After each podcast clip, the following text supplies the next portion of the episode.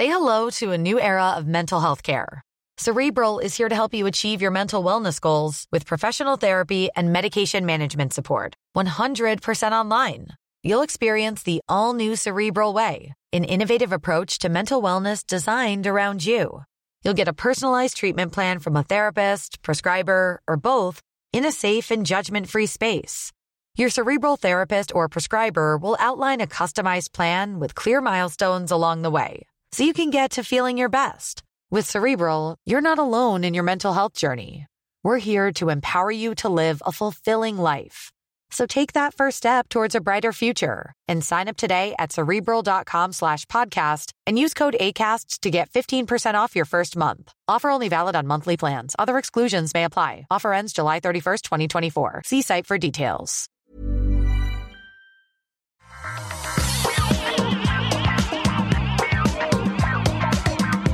Bonjour à tous et bienvenue sur le Rendez-vous Tech, l'émission qui vous résume toute l'actu tech qui continue à avancer malgré tout inexorable. Les nouveautés sont annoncées et aujourd'hui, je me suis dit, euh, je me suis dit, je m'en fous, on va parler gadget. Alors on va parler iPhone SE, on va parler euh, OnePlus 8, OnePlus 8 pour les intimes, et on va parler d'autres petites choses. On va parler aussi de sujets un petit peu plus sérieux, mais Bon, je vous, expliquerai, je vous expliquerai un petit peu plus tard euh, comment je suis arrivé à cette conclusion ferme et définitive. Je suis Patrick Béja et aujourd'hui j'ai le plaisir de recevoir Marion Doumain qui se joint à nous depuis chez elle. Comment ça va Marion? Hello, hello, bah, très bien. Écoute la forme, euh, on, commence à bien prendre le rythme et, euh, et ça fait plaisir de discuter avec d'autres personnes que les personnes avec qui on est confiné. ou ton chat. Voilà. C'est une option qui fonctionne. Et on a également le plaisir de recevoir Jeff, qui lui aussi euh, nous accueille dans sa maison. Mais sa maison, elle est à l'autre bout du monde, puisqu'il est en Californie, à San Francisco. Comment ça va, Jeff? Alors, vous le dites à personne, mais je suis dans mon bureau à Palo Alto. Oh là là oh. Non, mais il y a presque personne qui écoute l'émission, t'inquiète pas. Mais t'es tout seul dans ton bureau je suis tout seul dans mon bureau, je suis tout seul à l'étage en fait, c'est super safe. Euh, euh, je fais de la distance sociale à l'extrême, puisque la personne la plus proche de moi est probablement à 150 mètres. Ah, écoute, moi, la plus Ah non, j'ai quand même ma famille qui est là. J'allais dire, je suis au milieu de la forêt, c'est genre 2-3 km, mais il y a quand même la famille à côté. Donc toi, tu es quand même distanciation, distance, distanciateur social de l'extrême, on va dire ça comme ça. on doit respecter cette, euh, cette distance sociale, mais oui, en fait, la, la, la... donc ça fait, ça fait maintenant euh, six semaines que euh, qu'on a décidé, enfin j'ai décidé d'appliquer le, la distance sociale euh, à notre boîte, donc une semaine avant qu'on a été obligé de le faire, puisque la Californie est rentrée dans un, ordre de shelter in place, donc je sais même pas comment ça se dit, mais shelter in place. restez chez vous, quoi, en gros. Restez chez vous, en gros, restez chez vous.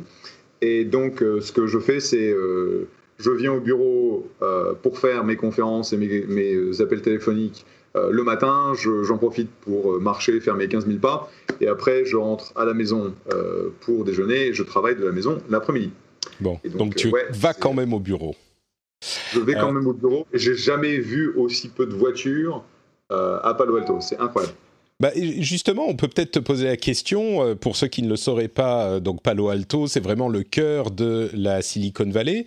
Euh, on est, enfin, le cœur de, de, de l'industrie tech, en fait, dans le monde. On a entendu parler, bien sûr, de comment ça se passe. On sait comment ça se passe chez nous, en France ou dans les autres pays des gens qui nous écoutent. Mais Palo Alto, c'est un petit peu plus... comment dire, c'est un petit peu plus important pour euh, la tech. comment ça se passe en fait? Tout le monde respecte, j'imagine? Euh, c'est, c'est comment ça se passe, soit de ton ressenti euh, de ces quelques dernières semaines?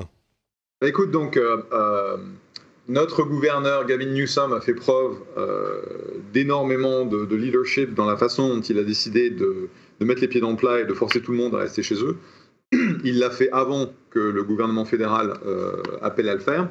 Et donc, euh, les gens, du jour au lendemain, je dirais, se sont à peu près euh, prêtés au jeu. Euh, il n'y a pas du tout de, pénalisation de la part de la police ou du shérif si jamais tu te balades. bon, si jamais tu es en train d'ouvrir un magasin qui n'est pas sur la liste des business essentiels, tu vas te choper une prune, je pense, de 1000 dollars ou un truc comme ça par jour. Mais pour quelqu'un comme moi qui va au bureau et qui fait son, son business, bah, si je me fais choper, j'imagine qu'ils me diront faut pas forcément prendre la voiture. Mais ce, sera, ce sera OK. par contre, il y a un gros niveau de, compliance. les, les rues, les autoroutes te rappellent les, les movies, les, les, les, films de, de, zombies, où en fait, tu es tout seul sur l'autoroute, tu te dis, j'ai jamais vu ça. La 280, qui est un. Qui est, euh, le, qui est la... Oui, l'autoroute 280, c'est pas qu'il roule à 280, hein, euh, je le précise. L'autoroute 280, sur laquelle je roule à 180, euh, est incroyable. Et, effectivement, tout le monde attend avec impatience de pouvoir bah, retourner à une vie un peu plus normale, mais on sait que ça va, ça va prendre encore plusieurs semaines. Mais, euh, mais du coup, est-ce que... Vas-y. Et excuse-moi, juste pour. Du coup, est-ce que pour toi, euh, l'industrie tech continue euh, plus ou moins comme si de rien n'était, ou est-ce que quand même ça a des grosses conséquences de ce que tu vois, toi, de tes propres yeux, sur le, fonctionnement de, de l'industrie? Bah, Dans notre industrie, en fait, tu as énormément de gens qui peuvent euh, être productifs en travaillant de la maison. Bon, cela dit, avec les écoles fermées ou les crèches fermées, le fait que tu doives euh, euh, gérer tes gamins en même temps que ton boulot, ça veut dire que ta productivité va baisser de 10, 20, 30, 50%. donc, il y a, y a, des choses qui se font.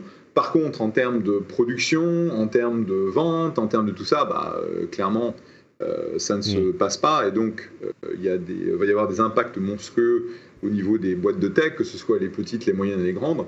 Et euh, là, ce qu'on commence à voir, donc euh, en Californie, qui est un endroit où il y a typiquement un plein emploi, donc il n'y a quasiment pas de chômage. Euh, on a plus d'un million de chômeurs, je crois, mm. qui ont. Bah, c'est des gens qui travaillent dans des restaurants, dans le retail, qui n'ont de fait pas de, pas de travail. Et donc on se, on se retrouve avec un nombre de chômeurs qui est incroyable. Et chaque semaine, on va avoir en fait une aggravation de la situation. Et euh, plus ça va, et plus on rentre, on, s'enterre en quelque sorte dans une dépression qui va être euh, pas très difficile de sortir. De sortir.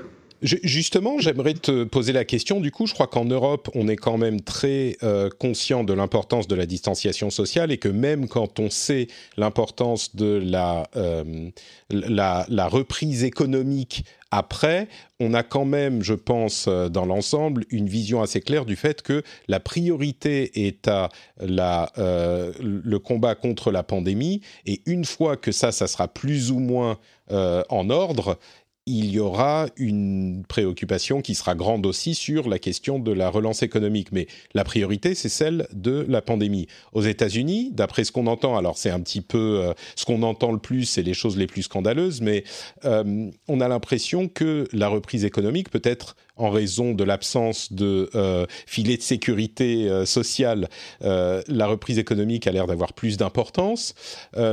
toi, tu es un, bon VC euh, qui vit pour l'argent, tu vois, tu es la startup nation personnifiée, euh, mais tu as quand même des racines euh, françaises. Est-ce que tu, le vois comment, toi, cette question de l'importance de la reprise économique? Bah, Je pense que c'est là où tu vas rentrer dans un débat partisan. Et donc, soit tu es démocrate, et si tu es démocrate, tu mets la la qualité de vie et de santé des gens en, avant et tu dis que bah, l'État doit se substituer euh, aux revenus personnels de manière à aider les gens euh, à payer leur, euh, leur facture d'électricité et, et, les factures de santé. et si tu es républicain, tu vas dire que bah, en gros c'est OK si tu fais crever tes grands-parents à condition de faire repartir l'économie. Et effectivement, il y, a un, gros clivage. Et, d'ailleurs, quand tu fais des, euh, euh, euh, des sondages, tu vas avoir des, résultats absolument incroyables où 85% des démocrates vont dire qu'il faut attendre pour, que le, virus soit sous contrôle pour relancer l'économie, et tu vas avoir moins de 50% des républicains qui disent la même chose. Et d'ailleurs, dans des États républicains qui ont voté pour Trump, ils pensent encore, pas tout le monde, mais ils pensent encore, certains pensent que le virus n'existe pas et que c'est un truc qui est inventé par les médias anti-Trump de manière à essayer de l'attaquer, puisque le, euh, on n'a pas réussi à s'en débarrasser au travers de l'impeachment. Et donc, c'est un, un, essai supplémentaire des démocrates pour essayer de se débarrasser de Trump. J'imagine qu'ils sont rares quand même, ceux qui vont si loin que ça. Mais... Ouais, mais tu les vois, tu les vois, ils vont faire des manifestations, euh, ils vont aller ça, oui, sur Twitter. Ils vont à la messe, ils vont aller faire tout ça. La bonne nouvelle, qu'ils vont tous crever, comme ça, il y aura moins de voteurs. De, oh, Jeff, arrête euh, Non, mais c'en est, est, est, est, ridicule à ce, à ce niveau-là. C'est qu'ils mettent leur, leur vie en péril, et ça, à la limite, c'est leur choix, mais ils mettent aussi la vie en péril des gens autour d'eux et euh, des, des, gens dans le système de santé. Mm. Et donc, on a, malheureusement, on a euh, des tonnes d'abrutis, euh, mais à revendre. Si vous en voulez, on vous les envoie. Et donc, ça crée ces tensions où, effectivement, aujourd'hui, le gouvernement fédéral, Trump en premier, va essayer de pousser à réouvrir l'économie le plus vite possible, parce qu'il sait très bien que si jamais l'économie continue euh, dans l'état où il est de toute façon, euh, où elle est, de toute façon, il va perdre la, la l'élection de, de, la fin de l'année, oui. Novembre 2020. Mais euh, le problème, c'est que s'il continue à rajouter des centaines de milliers de morts à la liste de morts, parce que malheureusement on en a énormément aussi, bah, ça va aussi le, pénaliser. Donc il est un peu, il est un peu stock. Mais aujourd'hui, il a dit en fait, ce n'est pas moi qui vais décider quand on rouvre l'économie, je vais laisser la décision au gouverneur des 50 États. Donc ça veut dire que lui, il se met en position de dire c'est pas de ma faute et de toute façon, t'es qu'un connard, fallait pas faire ce que t'as fait. Ce qui est en fait la, chose qui est le meilleur, c'est euh, il est très très bon à critiquer. Donc aujourd'hui, oui, euh, il y a un gros débat sur quand est-ce qu'il faut rouvrir l'économie et il y a des, euh, beaucoup de gens qui essaient de pousser pour le faire le plus tôt possible. Cela dit, vu d'où on est, donc euh, il nous reste encore une, 10 jours pour euh, finir le mois d'avril, donc ça va, on ne va pas rouvrir avant début mai. Euh, on entend début mai, mi-mai, fin mai. Objectivement, si on n'a pas réouvert une partie de l'économie début juin, on va avoir une catastrophe au niveau financier, au niveau économique, au niveau de tout ce que tu veux. donc une dépression qui sera pire que, que 1929. Et donc, je pense qu'il faut réouvrir l'économie d'ici le mois de juin. Ouais. Bon, bah écoute, merci pour ce petit topo. Euh, j'ai l'impression qu'on a parfois l'impression que chez nous, en France et en Europe, on est dans une situation hyper partisane. Euh, je crois que quand même euh, l'exemple extrême des États-Unis nous montre que ça pourrait être pire. Et franchement, on n'est pas si partisan que ça. Ah, si vous voulez nous envoyer Macron, on le prend, on le prend mais tous les jours. Hein. Parce que je vois je crois que la façon dont il le fait et je sais qu'il y a des Français qui sont pas contents, bah, je peux vous dire que si vous avez un Trump, c'est pire. Hein. Donc, euh, non, mais vous avez quand même les, les, gouverneurs euh, des États qui gèrent les choses, en tout cas dans la plupart des États, pas trop mal quand même. Donc il y a une autorité. Oui, euh, oui on a la chance, on a la chance d'avoir des gouverneurs démocrates et certains républicains qui font bien leur boulot, qui sont, qui n'ont pas peur en fait d'aller. Le problème, c'est que si tu vas te prendre Trump de face, il va, euh, il va pas t'envoyer euh, les masques, il va pas t'envoyer d'argent, il va pas t'envoyer les, les, tests, et donc c'est vachement compliqué, quoi. Tu vois, Newsom mmh. a été très, très malin dans la façon dont il gère Trump, où euh, il va pas se le prendre de face, il va pas le critiquer, et la Californie s'en est relativement bien tirée pour le moment. Mmh. donc, heureusement, on a des États où les gouverneurs sont très capables. On a des, des États où les gouverneurs sont absolument incapables. Ce sont des véritables crétins. Il se trouve que par hasard, ils sont républicains. Euh, comme, euh, comme la Floride, euh, comme d'autres États où ils ont encore, à ce jour, pas mis en place un, système de, sheltering. de confinement, quoi. voilà, et, donc, les, les, morts vont s'accumuler de façon monstrueuse, et on sait très bien que ça prend du temps pour que bah, le virus se déploie et que le système de santé soit, soit surchargé. Et mmh. malheureusement, c'est ce qui va se passer. Ouais, c'est vrai que bon, si on, se rend compte de l'importance d'une coordination au niveau euh, gouvernemental et aux États-Unis, quand on parle de gouvernemental, on parle de fédéral. Et là, ce sont chaque État qui est euh, qui est en fait euh, livré à, eux-mêmes. Mais bon, et, imaginez effectivement, il y a plusieurs États aux États-Unis où le confinement n'a pas été mis en place, ce qui est assez invraisemblable.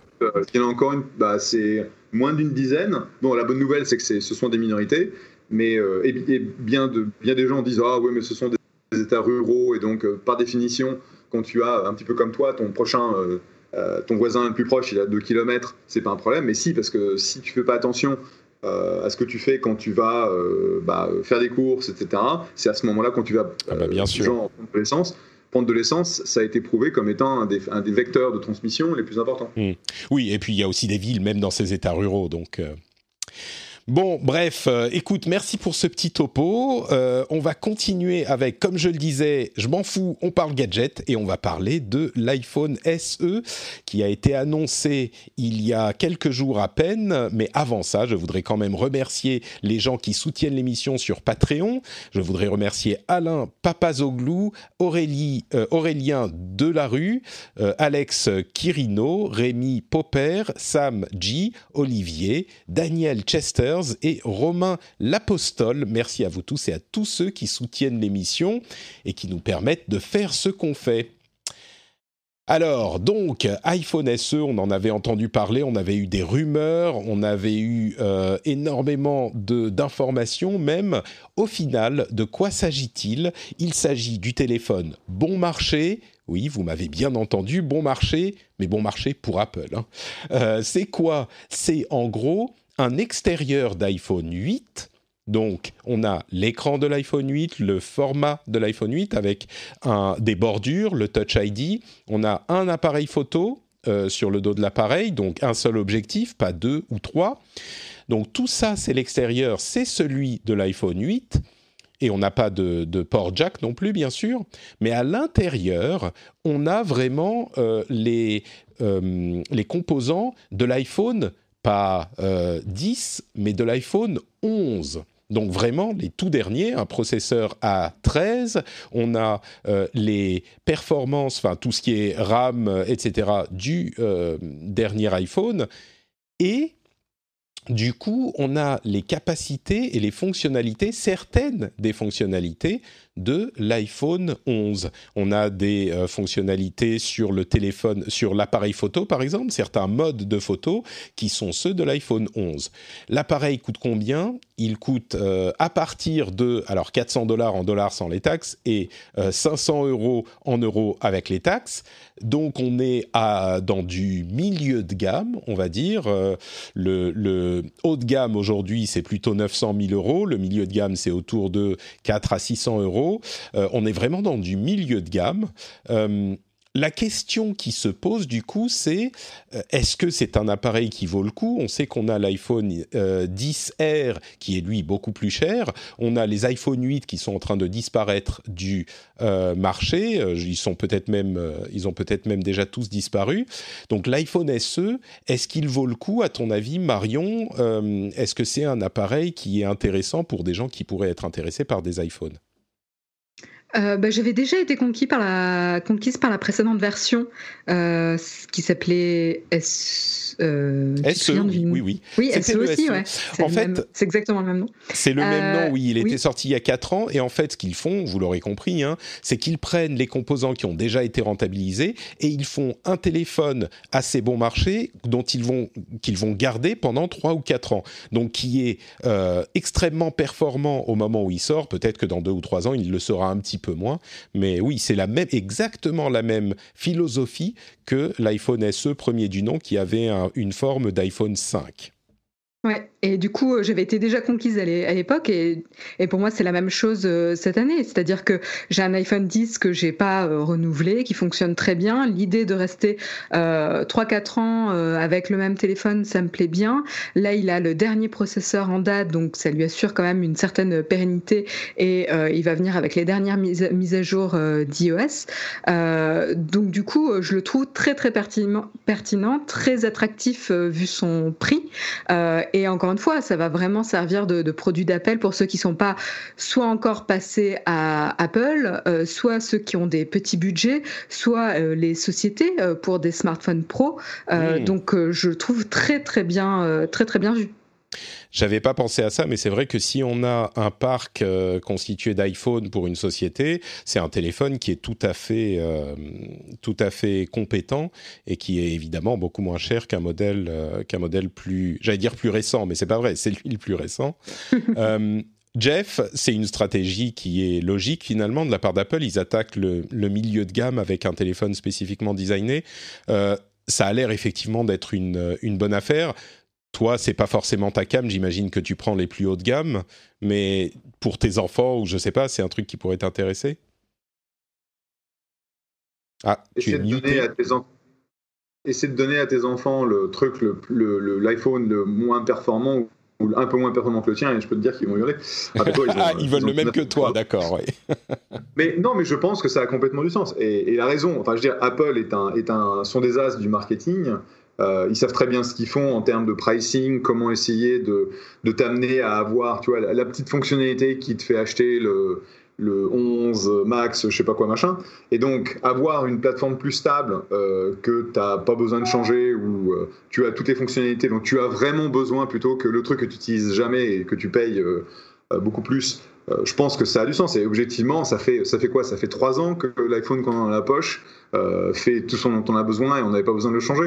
Donc ça, ça, a complètement du sens parce que bon, euh, la prochaine génération va avoir un, quoi, une, caméra qui est un peu meilleure, un processeur qui est un peu plus rapide, mais tu vois pas la différence. Quoi. Euh, ouais, c'est vrai que. Euh, il, faut, il, faut, il faut se donner des excuses, genre. Ah oh, bah j'en ai besoin, c'est pour mon boulot, pour justifier d'acheter le, dernier que j'ai en main. Quoi.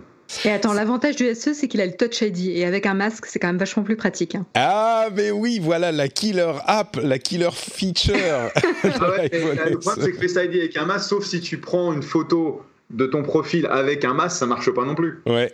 Ils ont, c'est ça, euh, ils ont. En plus, si t'as des gants, moi j'ai des, des, gants super épais, bah je peux te dire. Euh, j'avoue que j'utilise pas les, les, gants, mais alors le Face ID, moi c'est un truc qui m'a pas toujours. Les gants, euh, Marion, mais qu'est-ce que tu fais? Bah attends, je vais les trouver les gants. On est, c'est vrai qu'en plus, il est encore plus cohérent que l'iPhone SE d'il y a euh, d'il y a quatre ans, je pense, parce que aujourd'hui, les téléphones sont vraiment à un plateau de performance encore plus qu'il y a quatre ans. C'était un peu le cas, mais vraiment encore plus aujourd'hui.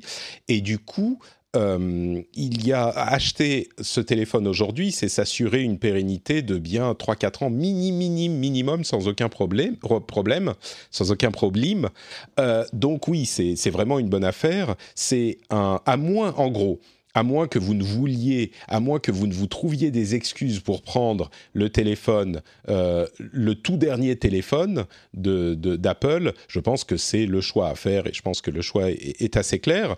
L'autre question qui se pose, c'est est-ce que c'est un appareil qui est intéressant pour les euh, gens qui ne sont pas dans l'écosystème Apple peut-être euh, intéressé par Android, on dira que le, le, vrai concurrent, bon il y en a plein plein des concurrents, mais le concurrent auquel on pensera c'est le Pixel, le Pixel 3A, de Google.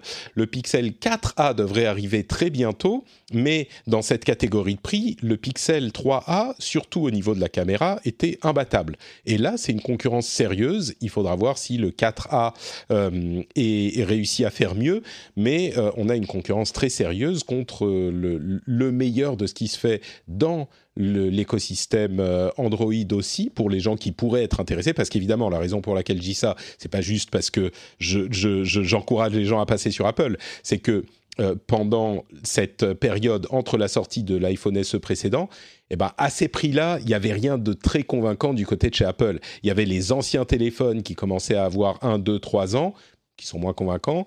Euh, et, et, donc, bah, Apple, c'était soit plus cher, soit euh, rien du tout.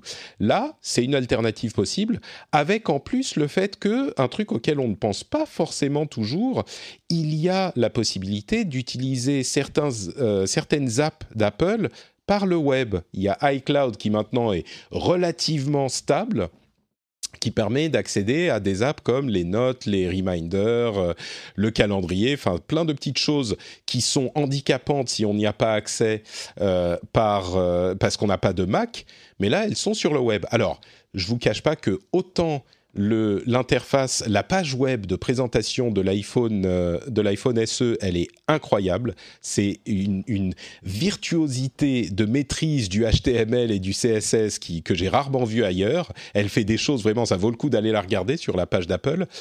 Autant euh, le, site iCloud, il est lourd, il est lent, il est pas bien conçu. Enfin, franchement, c'est pas une merveille. Mais Bon, ça fonctionne. Si vous êtes intéressé par l'écosystème euh, iPhone, il est plus accessible que jamais, ce qui est logique, hein, vu qu'Apple veut essayer de, toujours de conquérir de nouveaux clients. Mais il est tout à fait possible d'avoir un iPhone et, que ça soit votre porte d'entrée Esper Apple, mais que ça soit le seul appareil Apple que vous avez entre autres parce que euh, iCloud vous donne accès à la plupart des fonctionnalités euh, dont vous auriez besoin, dont vous aurez besoin euh, sur un ordinateur.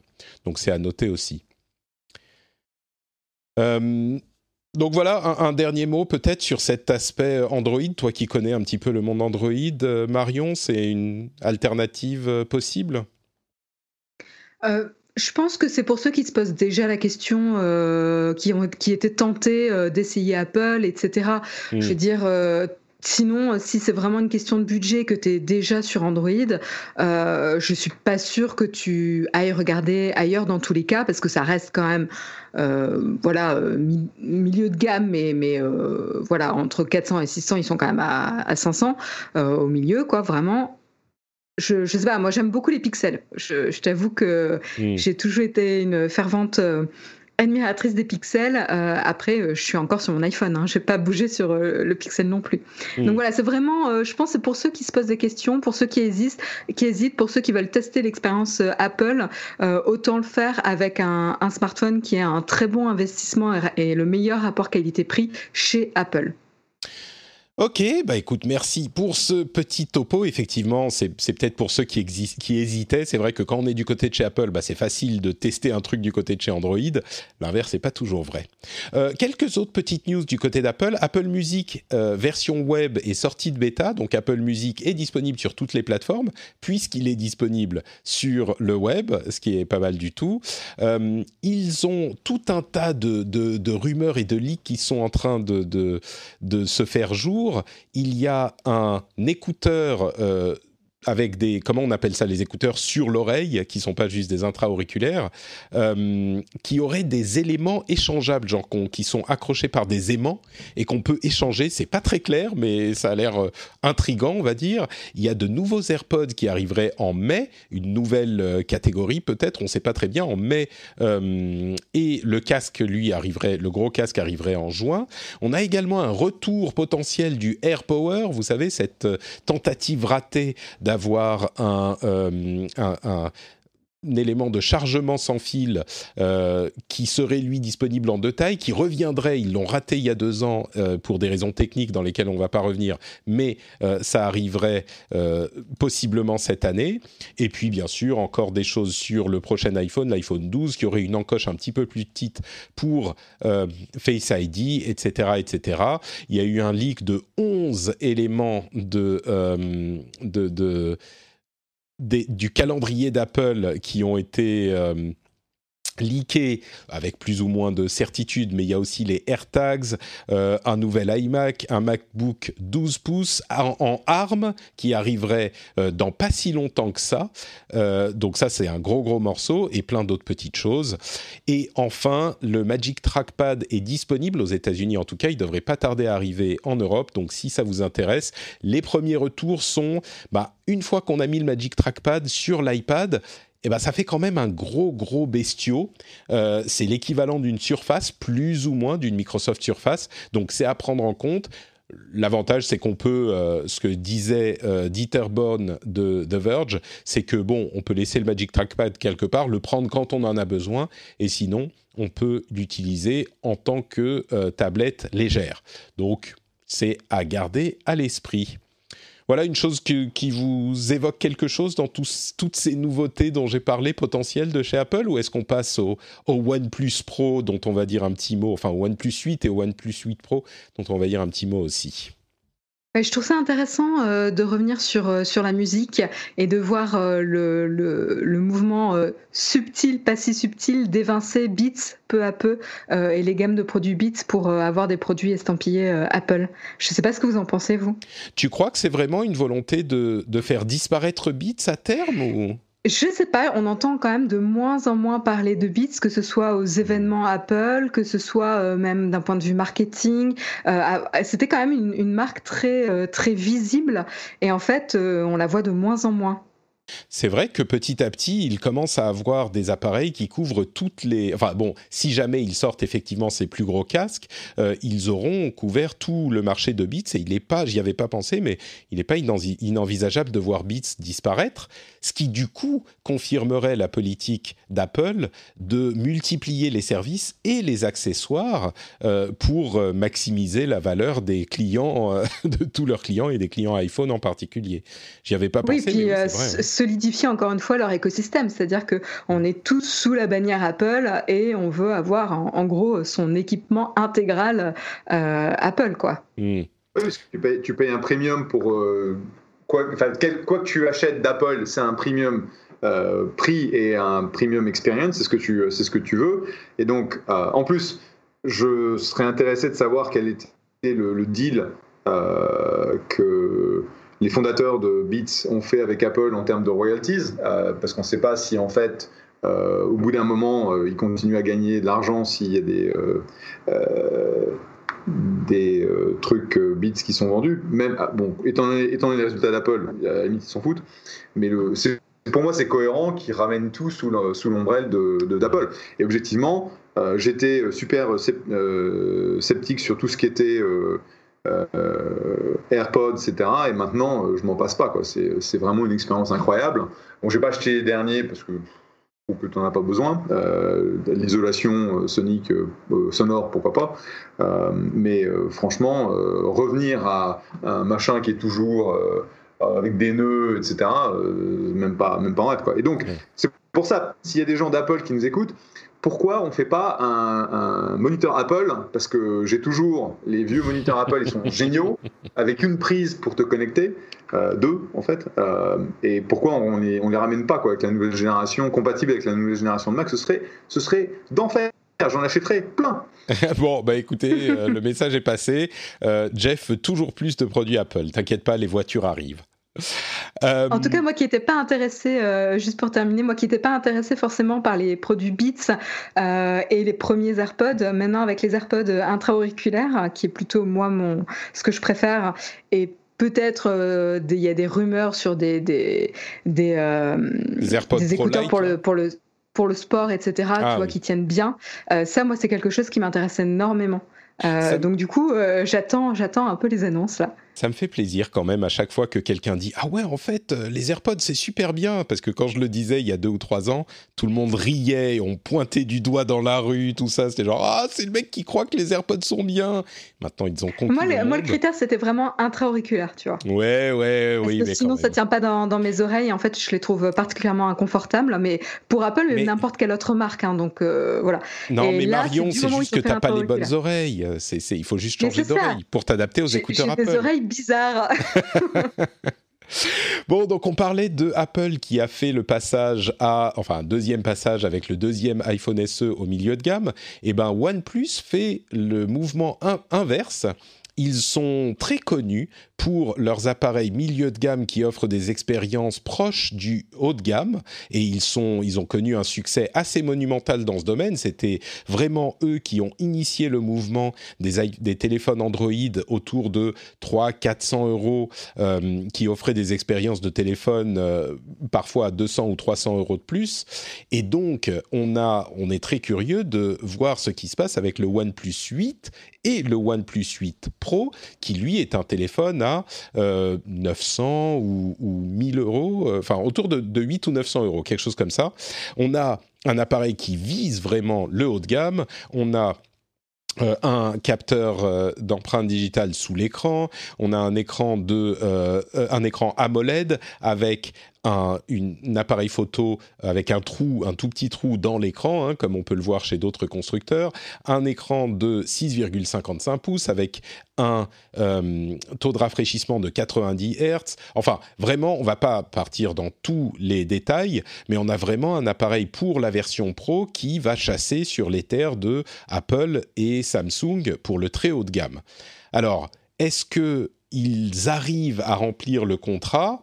Évidemment, quand on prend euh, un, téléphone OnePlus, on attend une excellente euh, valeur pour le prix. Et quand on, met un prix auquel on n'est pas habitué pour les téléphones OnePlus, 8 ou 900 euros, eh ben, on a, on a des exigences qui sont différentes de quand on prend un téléphone à 400 euros, on va dire. Le contrat, écoutez, semble être assez bien rempli. Euh, je ne vais pas rentrer dans, les détails. Il y a quelques éléments. Peut-être que l'appareil photo est pas 100 000% aussi bon que celui des concurrents, euh, sans doute au niveau de la du traitement numérique ensuite, euh, qui est une chose qui s'apprend. Donc peut-être que ça va s'améliorer avec le temps.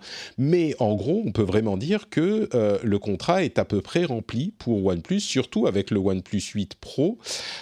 Je ne sais pas si, j'imagine que Jeff, c'est pas forcément un truc qu'il a suivi, mais euh, Marion, est-ce que euh, Jérôme l'a récupéré? Est-ce que vous êtes en train, enfin, est-ce que tu as, regardé un petit peu de quoi il s'agissait ou c'est pas vraiment un truc que tu suis? Écoute, je les ai regardés, je les ai pris en main. Euh, mais très très rapidement, en fait, ils ont toujours ce, ce form factor euh, avec les bords, euh, l'écran qui va se fondre dans le côté avec un espèce de barre en métal vraiment sur le, le bord du téléphone qui le rend très désagréable à prendre en main. Je crois que Samsung avait à peu près le même form factor. Oui, c'est l'écran qui, qui, qui, est courbé en fait sur les bords de, de l'appareil. Ouais.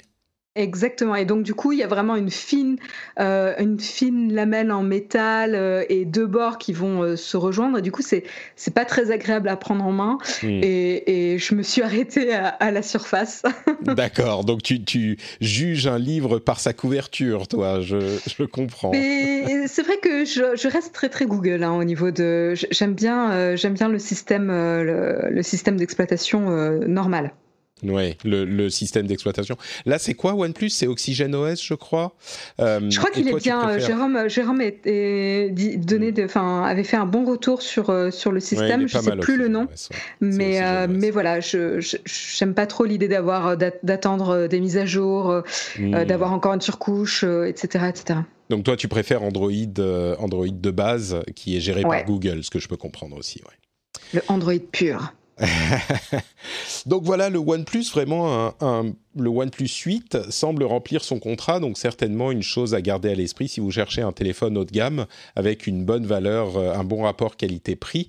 Euh, c'est un, un petit peu un nouvel entrant dans ce marché et c'est notable pour cette raison. Ryan Reynolds here from Mint Mobile. With the price of just about everything going up during inflation, we thought we'd bring our prices down. So to help us, we brought in a reverse auctioneer, which is apparently a thing. Mint Mobile unlimited premium wireless. Ready to get 30, 30, bit to get 30, bit to get 20, 20, 20, bit to get 20, 20, bit to get 15, 15, 15, 15 just 15 bucks a month. So, Give it a try at mintmobile.com/switch. slash $45 up front for 3 months plus taxes and fees. Promo for new customers for limited time. Unlimited more than 40 gigabytes per month slows. Full terms at mintmobile.com. Spring is that you? Warmer temps mean new Albert styles. Meet the new Superlight collection the lightest ever shoes from Allbirds, now in fresh colors. These must have travel shoes have a lighter than air feel and barely there fit that made them the most packable shoes ever.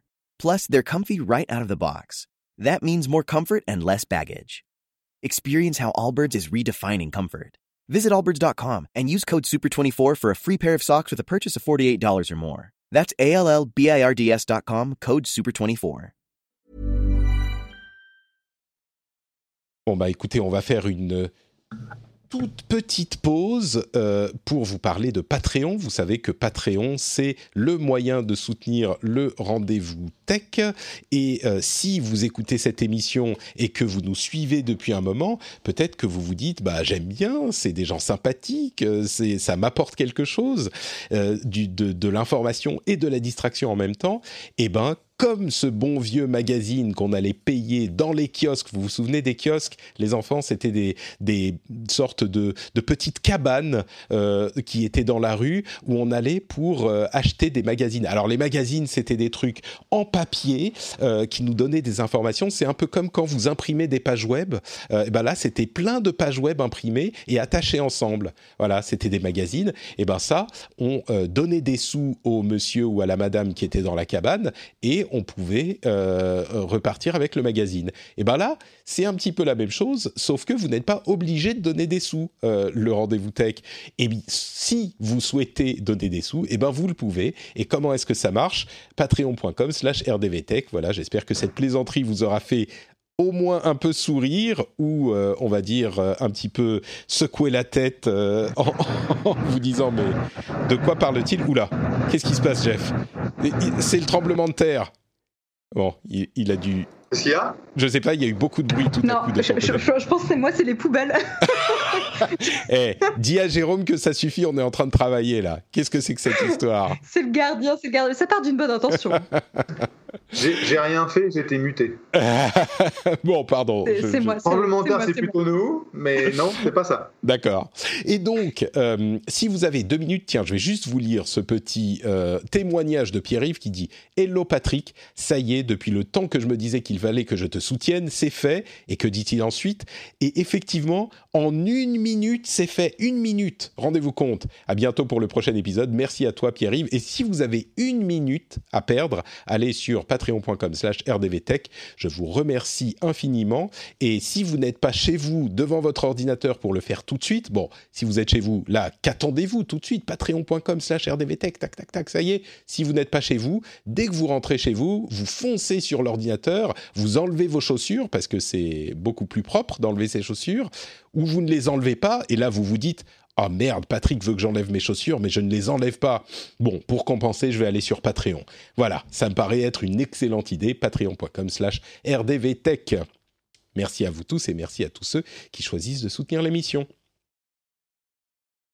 Euh, Amazon, on va parler un petit peu d'Amazon. Que se passe-t-il avec Amazon? Alors, ils ont été euh, contraints d'interrompre leurs opérations en France suite à une plainte qui a été déposée au tribunal par des employés d'Amazon qui ont estimé que la société ne faisait pas ce qu'il fallait pour les protéger contre la, euh, le Covid-19. Donc, le tribunal a demandé à Amazon de ne livrer que les produits de première nécessité. Évidemment, le tribunal est conscient que euh, Amazon est une ressource importante pour les Français en confinement euh, et qu'il serait compliqué de s'en passer pour la livraison des produits de première nécessité. Amazon a argué du fait qu'il était difficile pour eux de réorganiser leurs entrepôts pour ne livrer, euh, pour ne travailler que sur les produits de première nécessité. Donc, ils ont fermé entièrement leurs entrepôts français pour quelques jours, le temps d'avoir l'appel qui a été fait au tribunal, ou plutôt le résultat de l'appel qui a été fait au tribunal, et euh, de décider ce qu'ils vont faire sur le plus long terme. Donc on est à 5 ou 7 jours de fermeture des, entrepôts euh, Amazon. Entre-temps, le service Amazon France ne ferme pas puisque le service, entre guillemets, est assuré par les entrepôts des autres pays. Donc ils ont suffisamment de flexibilité pour faire ça. À partir de là, on a euh, des gens qui sont des employés d'Amazon qui ont lancé une pétition. Alors, je ne sais pas euh, exactement d'où elle vient et euh, à quel point c'est légitime, mais on peut comprendre que certains employés d'Amazon ont peur, en fait, que du coup, s'ils sont obligés de fermer sur le plus long terme, même une partie de leur euh, activité, eh ben, ça mène à des mises à l'arrêt de certains de leurs employés. Surtout qu'on a eu, à travers le monde, une gestion qui a été, selon certains, euh, critiquable de, tout ça. Euh, c'est pas non plus, on n'a pas eu une épidémie euh, qui, qui, qui, aurait été importante chez les travailleurs qui sont chez Amazon. On a maintenant 5 à 6 semaines de recul. Bon, ça n'a pas l'air d'être non plus euh, mal géré au point que ça ait provoqué une épidémie importante chez les travailleurs d'Amazon. Donc c'est difficile d'estimer euh, vraiment qui est dans le vrai et qui est dans le faux. Je dirais, et puis je vais vous poser la question à vous aussi, mais je dirais qu'il est facile de politiser la chose.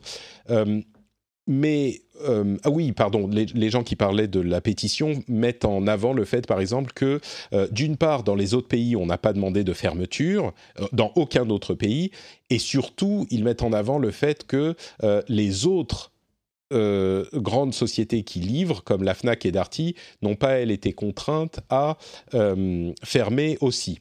Et donc, là où je dis il est facile de se mettre à politiser la chose, je pense que ce qui est important, c'est de s'assurer que les personnes qui doivent travailler dans ces conditions euh, travaillent dans des bonnes conditions. Et donc, l'idée n'est pas de, dire de se venger sur Amazon, euh, qui est une société américaine. L'idée est de déterminer et, donc de, se venger, de dire ouais, on va les fermer longtemps, ça va être euh, ça va être une belle revanche. Non, l'idée est de déterminer si oui ou non les gens travaillent dans des conditions qui permettent de les protéger de la pandémie. Si la réponse est que oui, ils sont dans des conditions qui sont euh, bonnes, eh ben ok, Amazon peut rouvrir. Et évidemment, s'ils sont dans des conditions qui sont effectivement, comme euh, le prétendent les gens qui ont déposé la plainte, dans des conditions qui sont dangereuses, eh ben il faut changer les choses. Évidemment. Donc c'est pas une question politique, c'est une question de santé publique, donc enfin ou de santé privée dans le cadre d'Amazon. Euh, ça c'est la, vision que j'en ai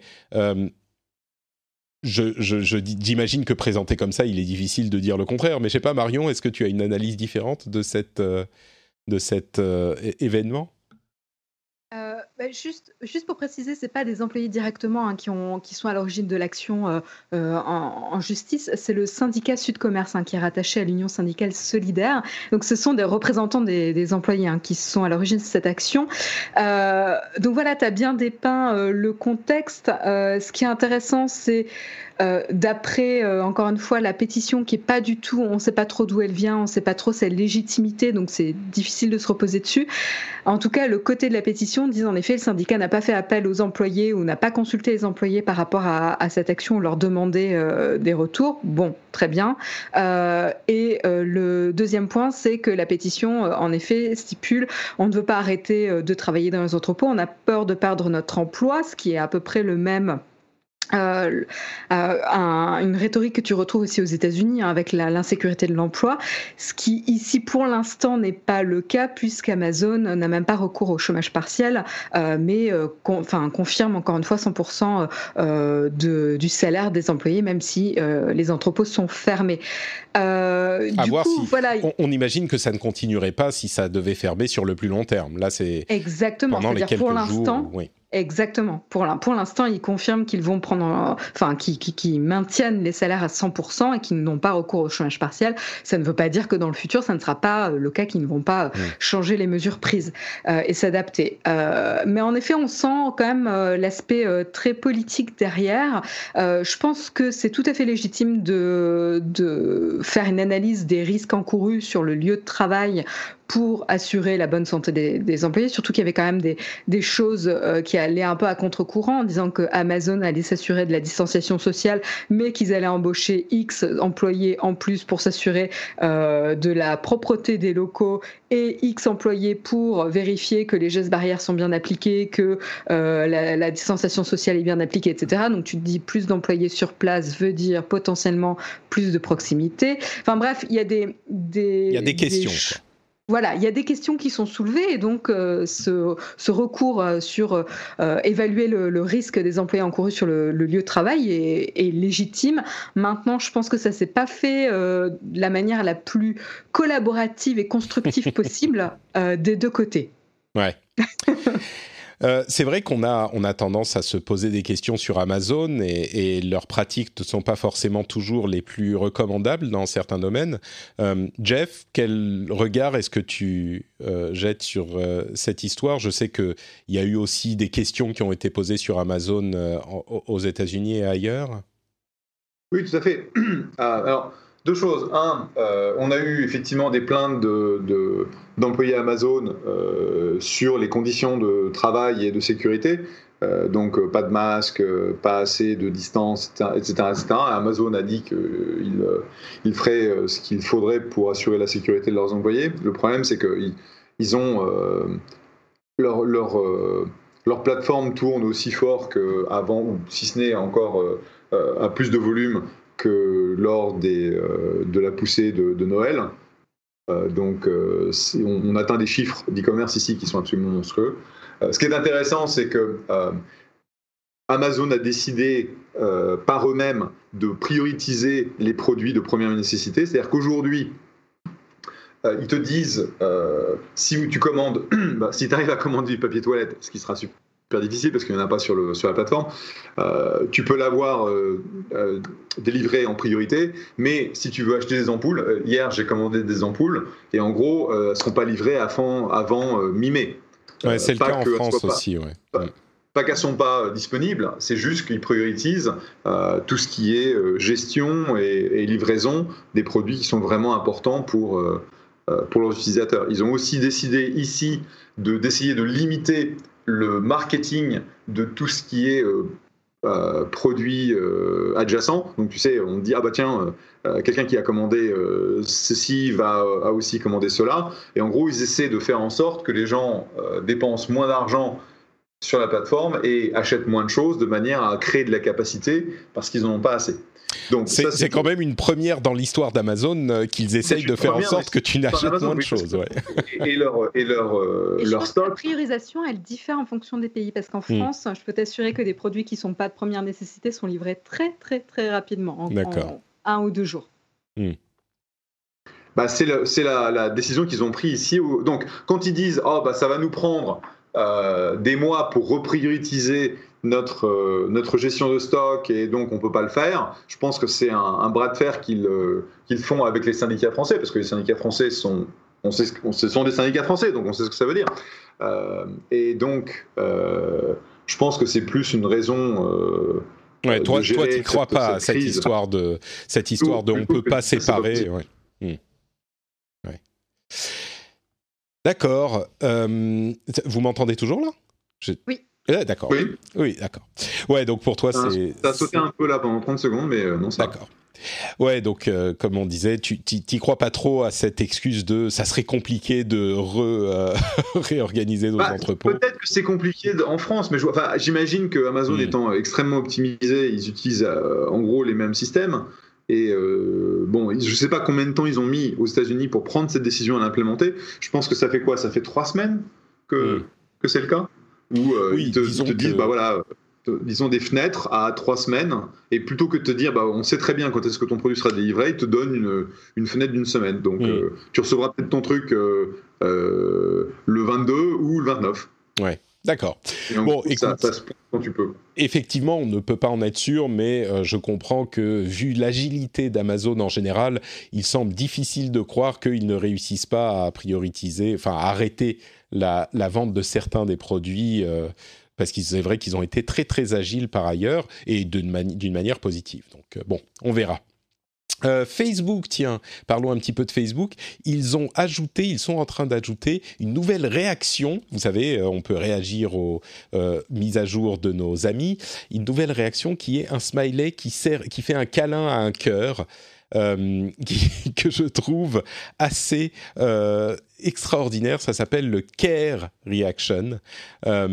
Euh, je trouve ça très très beau, je voulais juste le mentionner. Mais plus important encore, ils ont euh, décidé qu'ils allaient informer les personnes qui avaient interagi avec du contenu qui était euh, classifié comme des informations, ils vont donc les notifier qu'ils ont interagi avec ce contenu et les rediriger vers des ressources de l'Organisation mondiale de la santé, euh, ce qui est une euh, méthode intéressante pour essayer de... Euh, d'informer au moins une partie des gens qui ont été mésinformés, on va dire ça comme ça, et c'est intéressant là encore parce que comme beaucoup de choses qui se sont produites depuis le début de cette pandémie, c'est des choses qui pourraient euh, laisser des enseignements pour l'après, pour essayer de gérer les, la désinformation dans d'autres domaines. Alors c'est pas forcément aussi euh, facile à classifier dans, dans, tous les autres domaines, mais ça pourrait euh, donner des enseignements. Les crises développent l'inventivité de l'humanité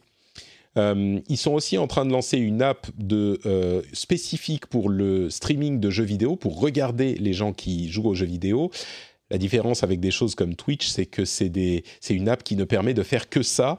Je ne suis pas convaincu que ça soit hyper pratique parce que ça veut dire que sur un téléphone, on fait qu'une seule chose à la fois. Euh, quand on est sur des sites de streaming de jeux vidéo, on les met dans un coin et puis souvent on regarde autre chose en même temps. Et enfin, Libra est en train de se de se refocaliser sur euh, une méthode de paiement plus traditionnelle. Au revoir l'ambition d'avoir une monnaie globale. Ils seraient en train, suite aux différents problèmes qu'ils ont eus jusqu'à maintenant, de revoir leurs, ambitions, ce qui n'est pas tellement surprenant. Euh, j'ajoute à ce petit laïus sur euh, Facebook, j'ajoute que le confinement a des conséquences intéressantes sur la campagne politique et la campagne présidentielle américaine où la présence de Donald Trump euh, sur Facebook et sur les plateformes en ligne en général, mais particulièrement sur Facebook, euh, est décuplée, non pas décuplée, mais l'efficacité est décuplée parce que dans le même temps, la campagne de Joe Biden, son concurrent démocrate, est euh, complètement, handicapée par le fait que bah, il n'y a plus de déplacements euh, possibles, de réunions possibles, et on voit par exemple que la chaîne YouTube de Joe Biden, elle a 32 000 abonnés. C'est un symptôme de la faiblesse de la campagne, de l'aspect en ligne de la campagne euh, de Joe Biden et des démocrates. Et ça pourrait vouloir dire que, euh, tu vois, les, espoirs anti-Trump de Jeff pourrait être euh, déçu au moment de la euh, de la de l'élection en novembre parce que le pays est tellement partisan que on a effectivement une euh, base pro-Trump qui est qui est galvanisée par euh, ces activités en ligne. Enfin, on ne sait pas à quel point ça a une influence sur les intentions de vote, mais ce qui est sûr, c'est que du côté démocrate, on est beaucoup moins prêt à mener une campagne euh, efficace en ligne. Donc euh, Bon, évidemment, de ça, tout malheureusement, ça... malheureusement il va falloir que je vous quitte d'ici deux minutes. Malheureusement, c'est une des faiblesses euh, du Parti démocrate. Euh, il y a huit ans, ils avaient la meilleure plateforme. euh, ils avaient détruit les, républicains et malheureusement, ils se sont endormis sur leur laurier. Ils n'ont pas fait grand-chose en termes de... bah, les, euh, avances des plateformes en ligne, etc., utiliser euh, beaucoup plus Instagram, euh, etc., enfin ce genre de ce, genre d'outils. Et aujourd'hui, la plateforme de Trump est euh, mais bien, bien, bien meilleure. Euh, et en plus, je veux dire, euh, il a, c'est un showman. S'il y a un truc qui fait mieux que tout le monde, c'est euh, les médias. Et, les médias, euh, il sait très bien les jouer. Il- il va te sortir des, des conneries, mais incroyables. Et demain, le lendemain, il va dire non, j'ai jamais dit ça. Mais euh, il va, entre-temps, euh, générer énormément d'impressions, euh, que ce soit de la vidéo, que ce soit de la télé, etc. Et, et en ce moment, tu n'entends absolument pas Biden, mais absolument pas. Donc bon, je ne sais pas ce que ça va donner. Je pense que le fait que Bernie Sanders ait abandonné la, la course et que maintenant Biden est clairement le seul candidat, on a une chance. Mais euh, le problème, c'est que Biden, c'est le moins pire des candidats, c'est pas le meilleur. Ouais, et euh, effectivement, comme tu le dis, on n'en entend pas parler parce que bien sûr, Trump a le pla- la plateforme de la présidence, mais aussi, oui, c'est le showman. Et cette showmanitude mise, euh, amplifiée par euh, le- la maîtrise des réseaux sociaux, bah, ça donne une présence qui est bah, une omniprésence, oui. Et Biden, c'est vrai, on, on l'entend pas beaucoup. Donc, bon, tu dois nous C'est quitter, c'est intéressant de. Oui, vas-y. Tu, tu dois nous quitter, Jeff. Je vais te laisser partir. Oui, malheureusement, j'ai un, j'ai mon rendez-vous euh, qui n'est pas à la porte, qui est euh, à la porte est de Zoom. au, Donc, euh, au Zoom, d'accord. Je vais aller sur Zoom, mais c'était un grand plaisir de vous rejoindre parce que ça faisait super longtemps qu'on n'avait pas fait un rendez-vous tech ensemble. C'est vrai. Donc, euh, comme on dit, stay safe, Et restez stay à la maison, euh, et puis euh, on, On se s'en- sortira. quelques semaines. Euh, Oui, mais dans quelques semaines, tu verras, ça, ça ira tellement mieux. Ça sera fou, ça sera incroyable. Dans, dans, dans un mois, euh, on sera tous euh, euh, tellement plus plage. heureux, ça sera fou. ok, allez, à plus. Ciao. Jeff. À plus. Merci. Tu disais, tu voulais ajouter quelque chose, Marion? Euh, Qu'est-ce que je vais ajouter? Ah, désolé, j'ai les applaudissements de 20 heures là. Euh, oui, donc euh, c'est ça, il- c'est ce que vous avez dit en fait. Ils monopolisent vraiment euh, le, le, le- les médias en fait, et c'est un vrai problème. Et ça montre que même si tu dis n'importe quoi et des bêtises plus grosses les unes que les autres, et toujours plus grosses chaque jour, ça va écraser la précédente. Et en fait, les gens vont, vont plus tenir compte Attends, attends. et plus faire les comptes Mais-. Mets-nous le micro à côté des applaudissements, c'est très très beau. Vous les entendez là? Un tout petit peu, on a entendu, ouais. J'ai essayé de tendre un peu, mais. Si, si, on entend. Allez, ouais, puis après, on tu applaudit vas, tu vas voir la, les chansons traditionnelles euh, post-applaudissement. On applaudit ici aussi. euh, Bon, bah oui, donc effectivement, cette omniprésence sur les... Mais bon, oui, la, la, la présence dans les médias traditionnels, c'est une chose, mais vraiment, ce qu'on pointait du doigt, là, c'était cette euh, maîtrise des réseaux sociaux qui, qui se confirme par rapport à il y a quatre ans. On aurait pu penser que euh, les, les, opposants, enfin le, Parti démocrate aurait vraiment appris de, de, des enseignements de la campagne de 2016. Ça ne semble pas être le cas. Et donc ça pose quand même certaines questions sur euh, la, la manière dont ça va se passer. Je pense évidemment aux États-Unis, mais on peut penser au reste du monde aussi, parce qu'il n'y avait pas que aux États-Unis qu'il fallait apprendre de cette euh, campagne. Et je me demande si les autres pays et les autres euh, parties des autres pays sont dans le même cas que celui de Joe Biden. Oui, oui, mais juste pour revenir, ce qui m'intéressait, c'était pas forcément euh, médias traditionnels versus euh, numérique. Je suis d'accord avec toi que là, on parle bien des réseaux sociaux. mon point, c'est que ça va potentiellement conditionner les stratégies des prochaines élections aux États-Unis, évidemment, mais dans les autres pays où en fait, celui qui fait le plus de bruit et on, sans avoir forcément les arguments les plus valables, celui qui fait le plus de bruit, qui agite euh, tout le temps les médias, va euh, et qui occupe l'espace des, des, réseaux sociaux, va euh, l'emporter euh, sur les autres candidats. Quoi. Donc ça va peut-être changer la manière dont on fait les campagnes présidentielles. Bon, voyons ce qui se passera euh, en novembre. C'est pour ça, je suis sûr que certains d'entre vous se disent ah mais euh, les États-Unis, on s'en fout de la politique américaine. C'est un, un, laboratoire euh, d'expérimentation les États-Unis et c'est des situations tellement particulières qu'il y a des enseignements à en tirer, en particulier sur la manière dont la tech influence ces domaines aussi. Et c'est pour ça qu'on en parle. Google semble être en train de développer ses propres processeurs pour ses téléphones Pixel. Donc ça, ça serait intéressant parce que la raison pour laquelle le développement des processeurs euh, euh, fait spécifiquement pour un matériel, c'est que ça peut permettre un... La raison pour laquelle c'est intéressant, c'est que ça peut permettre des fonctionnalités euh, spécifiques qui sont conçues par les ingénieurs de la société qui fait le téléphone. Et c'est pour ça que c'est intéressant du côté d'Apple. C'est évidemment pour ça que ça pourrait être intéressant du côté de Google. Euh, et on a aussi des rumeurs sur une Google Card. Alors on a déjà Google Pay, mais peut-être une carte de paiement euh, qui serait en partenariat avec des banques. Donc euh, décidément, ces grandes sociétés sont partout. On aurait presque tendance à l'oublier avec la pandémie. Mais heureusement, on est là pour vous le rappeler.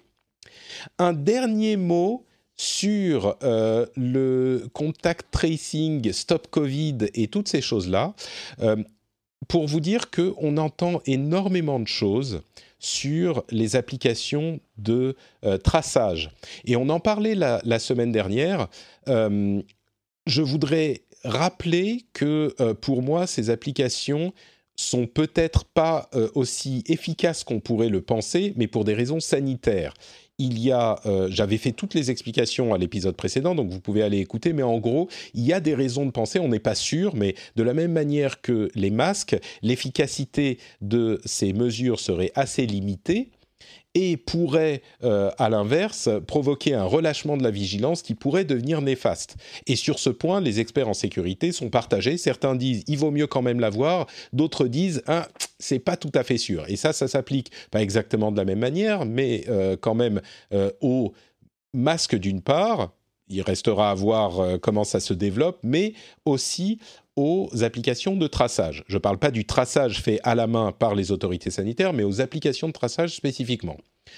Une fois ceci dit, il faut euh, insister sur le fait que les applications elles-mêmes et les systèmes développés par Apple et Google, dont on parlait il y a euh, une semaine, sont extrêmement respectueux des, euh, de la vie privée. Et on entend plein de choses, et c'est à ce point que je veux en venir, on entend plein de choses sur ce sujet euh, de différentes organisations. On entend plein de choses de... Euh, j'ai vu passer un article de Mediapart notamment sur Twitter il y a quelques jours de ça, qui a donné lieu à un débat, on va dire, animé sur Twitter. et je précise avant de, de continuer sur ce point, Mediapart est un média qui, à mon sens, est très important, que je soutiens financièrement, qui a un rôle sociétal important. Il y a d'autres médias euh, traditionnels que je soutiens, mais Mediapart en fait, en fait partie. Je suis très certainement pas toujours d'accord avec eux, mais euh, il n'empêche que c'est ma remarque que je vais donner maintenant ne vient pas euh, d'une opposition de principe euh, il n'y a pas une opposition de principe politique que j'applique à euh, cette publication, de la même manière que je ne suis pas toujours d'accord avec la quadrature du net, comme je le dis souvent dans cette émission, mais je les soutiens, je les ai soutenus à de nombreuses reprises financièrement, parce que je pense qu'ils jouent un rôle important. Il n'empêche que sur cette question des apps et euh, du traçage, ils font, à mon sens, fausse route. À la fois la quadrature du net sur ce que j'ai vu euh, de leurs messages ces derniers temps, et Mediapart qui a fait un petit peu un spectacle, pas un spectacle, c'est pas vrai, mais qui a euh, voulu combattre l'application de traçage pour des raisons qui, à mon sens, ne sont pas les bonnes et qui sont des raisons de protection de la vie privée il y a dans cette démarche euh, cette idée que je développais il y a quelques semaines d'appliquer des conclusions d'une euh, peur légitime d'une érosion de la protection de la vie privée quand on en parle dans le contexte du combat contre le terrorisme où l'efficacité des mesures proposées est loin d'être prouvée et qui, euh, en plus, sont euh, beaucoup plus euh, érodent la vie privée de manière beaucoup plus importante que les résultats escomptés. Donc, on, on applique les conclusions de cette problématique à la problématique de la pandémie, euh, là où ces systèmes développés par Apple et Google et les applications mises en place, enfin, qui sont en train d'être développées par les gouvernements, sont extrêmement respectueuses de la vie privée. On pense à euh, la Commission européenne qui a, mis en, qui a donné 44 pages de recommandations pour le développement de ces applications en Europe. Et quand on va lire le document, quand on s'intéresse à la manière dont ça fonctionne, sincèrement, il est extrêmement difficile, voire impossible, de trouver quoi que ce soit à redire. Ils font tout dans les parfaites règles de l'art, mais parfaites. C'est, euh, je vais donner quelques quelques éléments.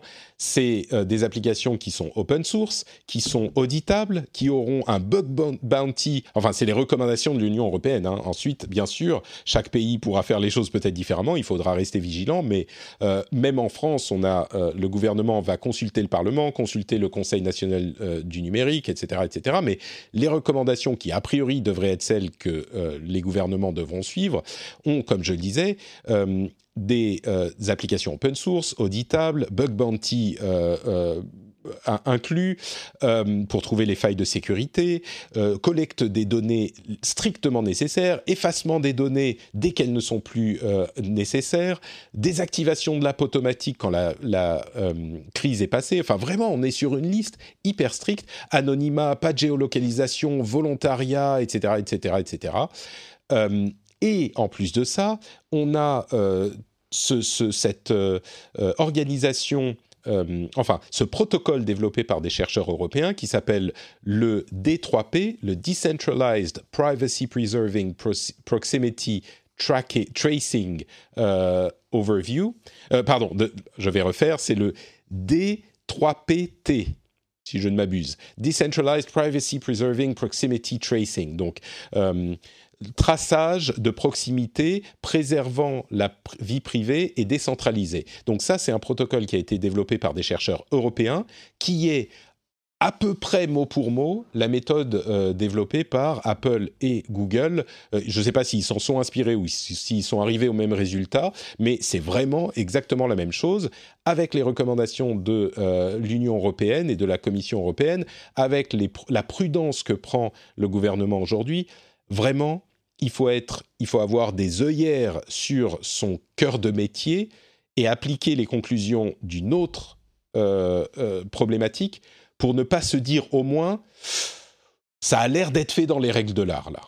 Alors ensuite on peut euh, avancer des arguments comme ah oui mais c'est un glissement, on commence par ça et puis on va dire que ceci ou cela, mais d'une part, on est dans, la définition d'une situation exceptionnelle.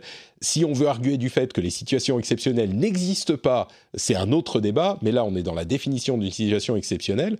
Et d'autre part, euh, il me paraît difficile de critiquer euh, la non-utilisation des masques et dire il faudrait utiliser les masques ce qui est un argument qui se tient, mais ensuite dire que ces euh, efforts-ci ne devraient pas être implémentés, en particulier parce que c'est ce que préconisent certains pays d'Asie, dont on dit il faut s'inspirer de ce que demandent les experts et de ce que disent les experts, et de, voir ce qui marche dans ces pays-là. Donc, ça, ressemble un petit peu à un coup de gueule, ça ressemble un petit peu à une idée fixe de ma part, mais c'est vraiment chacun peut juger euh, des choses de, librement, évidemment, mais dire que la vie privée n'est pas respectée par ces méthodes-là, objectivement, c'est faux. Euh, objectivement, les choses sont faites de manière extrêmement rigoureuse, sans doute, j'imagine, dû au sérieux de la situation qui pousse les gens à faire les choses sérieusement. Est-ce qu'il faut rester vigilant? Évidemment. Est-ce que ces applications seront euh, hyper efficaces? Comme je le disais en introduction, pas forcément, et c'est là qu'on peut avoir des questions sur la chose, mais sur la question de la vie privée, euh, il y a très très peu de failles, enfin à vrai dire je n'en trouve pas, et Dieu sait qu'il y a des gens qui regardent les choses, euh, dans, les, idées les méthodes qui sont décrites euh, aujourd'hui. Bon, c'était un gros laïus, je ne sais pas si tu veux mm. ajouter quelque chose Marion? Euh, non, non, mais je, suis euh, assez d'accord avec ta position, euh, pour une fois. Non, je rigole, hein, je troll un peu. non, non, mais je pense que dans ce genre de, contexte, c'est bien, c'est bien, comme tu dis, d'être vigilant, et je pense qu'il faut le rester à, tout, à tout moment, mais il faut pas être braqué non plus dans ce genre de situation où il faut pas non plus utiliser le ressort situation exceptionnelle sans arrêt, etc. Mais là, pour une application si mise à disposition distribué euh, de manière euh, intelligente, euh, où les gens font leur, leur devoir citoyen, on va appeler ça comme ça, etc., qui peut qui pourrait, dans les bonnes conditions, avoir un, impact et aider au déconfinement progressif et à la sécurité de la population, ce serait intéressant de pas se braquer et d'essayer de voir, bah, pour rester vigilant et éviter les dérives, qu'est-ce qu'on peut faire? Écoute, puisque tu es d'accord avec moi, je te laisse le dernier mot. Euh, je te remercie de nous avoir prêté ton expertise. Et euh, bah, je vais te proposer de nous dire où on peut te retrouver si on en veut plus, euh, si on veut toujours plus de Marion. Alors, comme d'habitude, vous pouvez me retrouver sur Twitter au pseudo Aisea Design ou tous les mercredis sur le mug sur la chaîne Naotech. Merci beaucoup Marion. Pour ma part, c'est Note Patrick sur Twitter, Facebook et Instagram. Vous pouvez également retrouver l'émission sur frenchspin.fr. Vous pouvez venir commenter, nous dire si on a fait des choses qui vous ont pas plu ou si on a dit des bêtises. Ça arrive de temps en temps aussi. Euh, vous pouvez également, bien sûr, soutenir l'émission sur euh, patreon.com/slash rdvtech. Vous le savez, quand vous rentrez chez vous, quand vous enlevez vos chaussures, vos chaussures ou quand vous n'enlevez pas vos chaussures. eh bien, vous pouvez vous dire patreon.com slash rdvtech. C'est le nouveau Kling Patrick. Kling Patrick, c'est tellement février. Euh, en, avril, on parle de oh, les chaussures. Quelque chose comme ça. bon, merci en tout cas à vous tous. On vous donne rendez-vous dans une semaine pour un nouvel épisode et on vous fait d'énormes bises de loin avec les masques potentiellement. Ciao, ciao.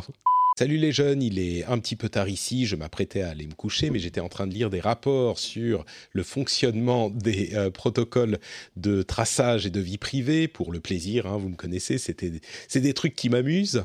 Et j'ai donc un petit addendum à ajouter au euh, fonctionnement que j'ai décrit des apps, des recommandations de l'Union européenne.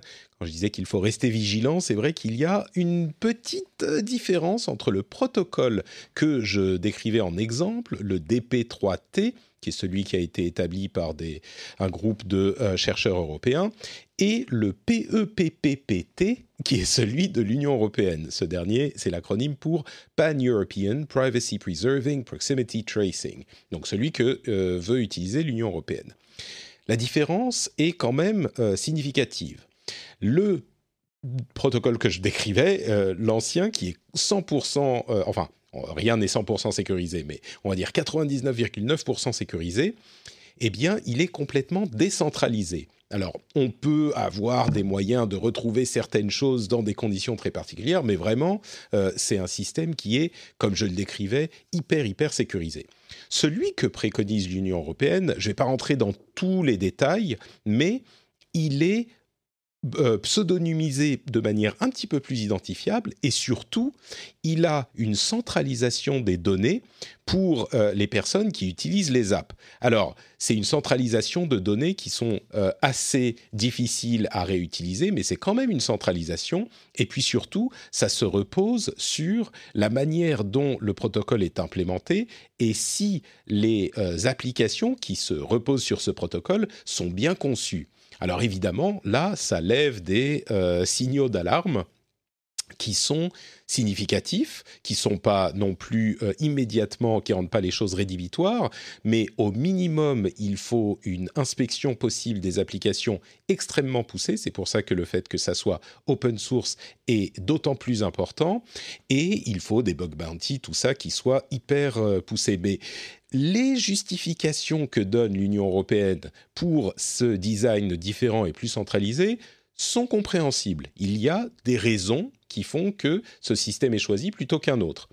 Mais, de fait, c'est un système qui est moins protecteur de la vie privée, moins décentralisé. Comment dire?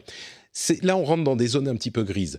C'est un euh, système qui repose plus sur euh, le, le, comportement des États qui l'implémentent. On va dire ça comme ça. Et donc, ça introduit potentiellement des failles. Si un système de ce type permettait euh, à 100% ou permettait une, permet une réduction significative de la diffusion de la maladie. Si on était certain que ça euh, garantit une diffusion, un arrêt ou un contrôle de la diffusion de la maladie, je crois qu'on pourrait, sans trop de euh, préoccupation, passer outre. Potentiellement, il faudrait que j'y réfléchisse un petit peu plus. Là, c'est vraiment un show que je vous dis ça. Mais euh, en l'état, l'efficacité de ces apps est un petit peu mise en question, comme j'en parlais tout à l'heure. Et donc, euh, au, euh, à l'aune de ces nouvelles informations, je dirais qu'il faut prendre ce que j'ai dit juste avant dans l'émission avec un grain de sel ou deux. Il faut euh, qu'on regarde un petit peu plus d'un petit peu plus près la manière dont sont gérées ces données euh, qui sont mises à jour sur un serveur centralisé, ce qu'elles sont, euh, ce pourquoi elles sont utilisées exactement. Il faut que je regarde ça de plus près. Mais donc le principe du protocole dont je parlais tout à l'heure, qui est celui qui est donc comment il s'appelle? Le décidément c'est compliqué DP3T euh, je continue à penser qu'il est extrêmement protecteur de la vie privée. mais ce n'est pas exactement le même. Disons qu'il y a 90% de commun, mais les 10% restants sont extrêmement importants. Et donc, le protocole de l'Union européenne, je suis pas aussi sûr de. Disons que. En l'état actuel des choses, je me mouillerai pas de la même manière que je me suis mouillé tout à l'heure en disant la vie privée, c'est bon avec le DP3T. Là, ils n'utilisent pas le DP3T et euh, je ne me mouillerai pas autant pour dire vraiment il n'y a aucun risque que ça soit euh, mal utilisé. Je ne dis pas que c'est risqué non plus, il faut que je regarde de plus près, euh, mais, les premières impressions que j'ai, c'est que je lève un sourcil quand même. Alors, on, on lève un sourcil au niveau où c'est potentiellement, si c'est mal utilisé, peut-être que ça pourrait mener vers quelque chose d'inquiétant. C'est pas que en l'état, il est inquiétant, mais je crois que euh, là, c'est un protocole avec lequel moi je mettrais euh, une pause euh, personnellement et je dirais je regarderai de plus près de quoi il est fait. Surtout, encore une fois, que ces applications ne sont pas complètement garanti de mettre un arrêt total à l'épidémie. Si c'était le cas, peut-être que ça voudrait, euh, ça, ça me ferait moins hésiter.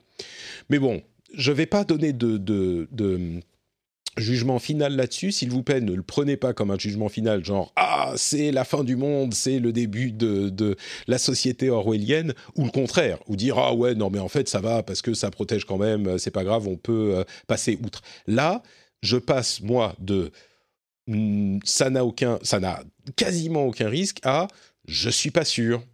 Donc voilà, prenez-le pour ce que c'est. Je tenais à euh, faire cette petite euh, mise à jour parce que les données ne sont plus les mêmes qu'il y a quelques heures quand j'ai quand on a enregistré euh, l'émission et donc forcément les conclusions ne sont plus les mêmes non plus. Donc j'essaye toujours de regarder les choses de manière objective. J'espère que vous apprécierez cette petite mise à jour et maintenant je vais aller faire dodo parce que le petit il va pas lui rester tard à regarder des protocoles de traçage d'app de traçage, lui, il dort et il va se réveiller tôt. Donc, euh, je vais devoir me réveiller tôt aussi.